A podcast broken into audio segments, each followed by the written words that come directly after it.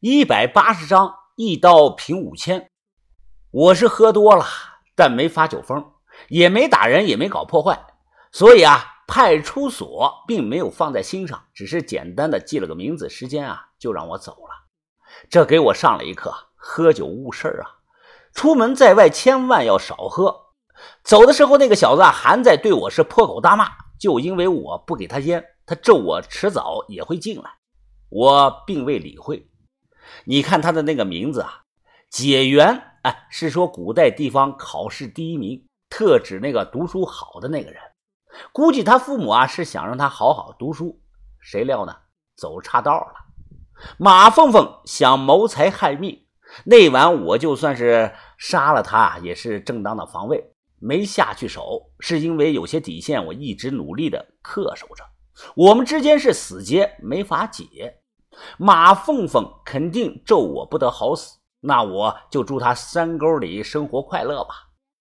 回去后啊，一觉睡到下午，我起来第一件事啊，就是去找几个月没敢用的手机卡，装上开机。有很多条未读的短信，有陌生号，有于哥的、豆芽仔的，还有两三个女孩子的，是谁咱就不说了吧。把头，是我。电话那头，把头啊，故意压低了声音：“云峰啊，现在局势变了。”我说是。随后把石原见到长春会太子的事啊说了。把头对我而言啊，犹如父母。有句话怎么来说着？这世上就算是杀了人，也敢跟父母说。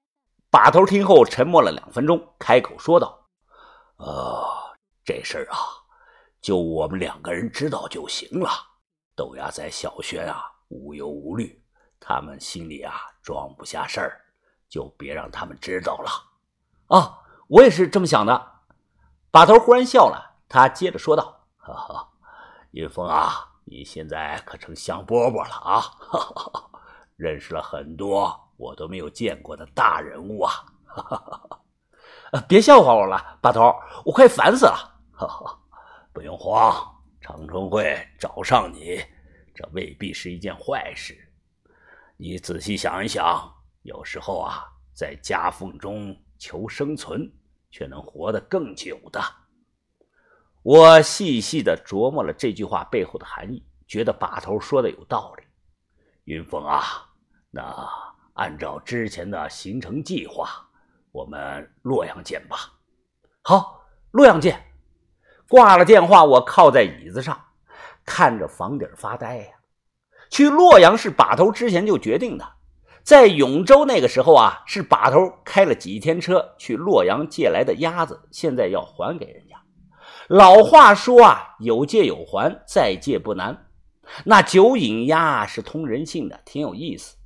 不是我们不想留下，是经过再三的沟通后啊，洛阳那边的人不给你花多少钱，人家都不卖。人家是这样跟把头说的啊，王先生啊，哎，你应该知道，我把鸭子借给你啊，啊，不是为了钱，是看的是人情。你用完了赶紧给我送回来，我等着呢。所以啊，我们要还回去，兵分两路，最后到洛阳会合。还了鸭子，会合后啊，再做打算。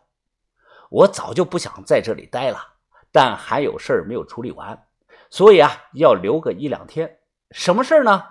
黑胖子的钱呢，还没给我。黑胖子是一直拖，一直拖，已经拖了好几天了。我得要钱呀，不能让甜甜白帮忙啊。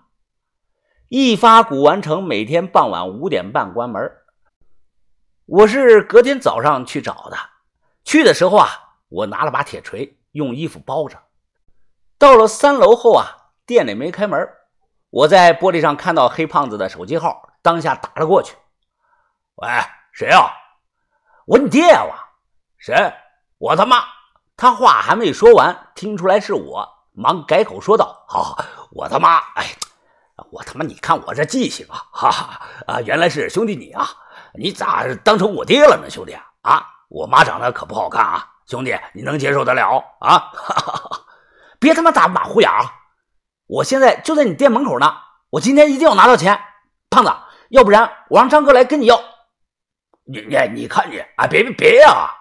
黑胖子大声的辩解道：“我我现在在外地呢，啊，这不是在努力的凑钱吗，兄弟？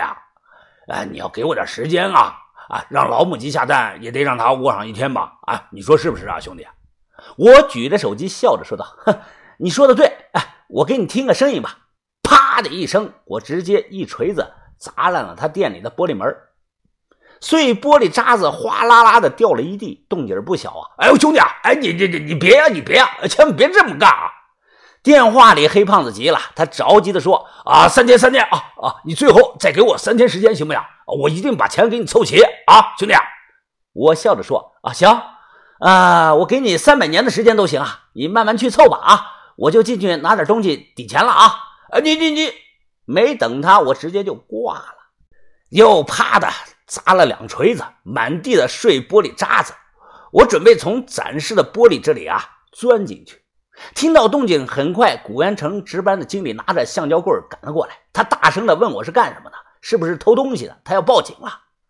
我说啊，我是这个店的老板之一，钥匙啊丢了，着急拿东西。不信你跟业主打个电话求证一下。古玩城经理一脸的惊慌，忙让人打电话去求证。我没理会，直接就钻了进去。黑胖子怕福建人，怕的要死，他不敢说不是。果然不大一会儿啊，经理跑过来说：“啊，那你弄完了，打扫干净啊，碎玻璃渣子能扎到别人的。”我说：“你一万个放心吧，肯定给你弄好。”黑胖子的店里啊，摆的东西都不错，要不然当初我也不会进来找他。以瓷器和摆件居多，体积太大了，容易碎。我这两天啊。要赶远路去洛阳，不太好拿。店里左边的货架上有三个晚清的官窑碗，一个道光的青花缠枝莲，底足六字篆书款，还有个光绪的祭红盘子和海水龙纹。我们行里说啊，这些都是二级官，属于那种不上不下中档次的东西。当时一个应该能值个两万块钱左右。我心想啊。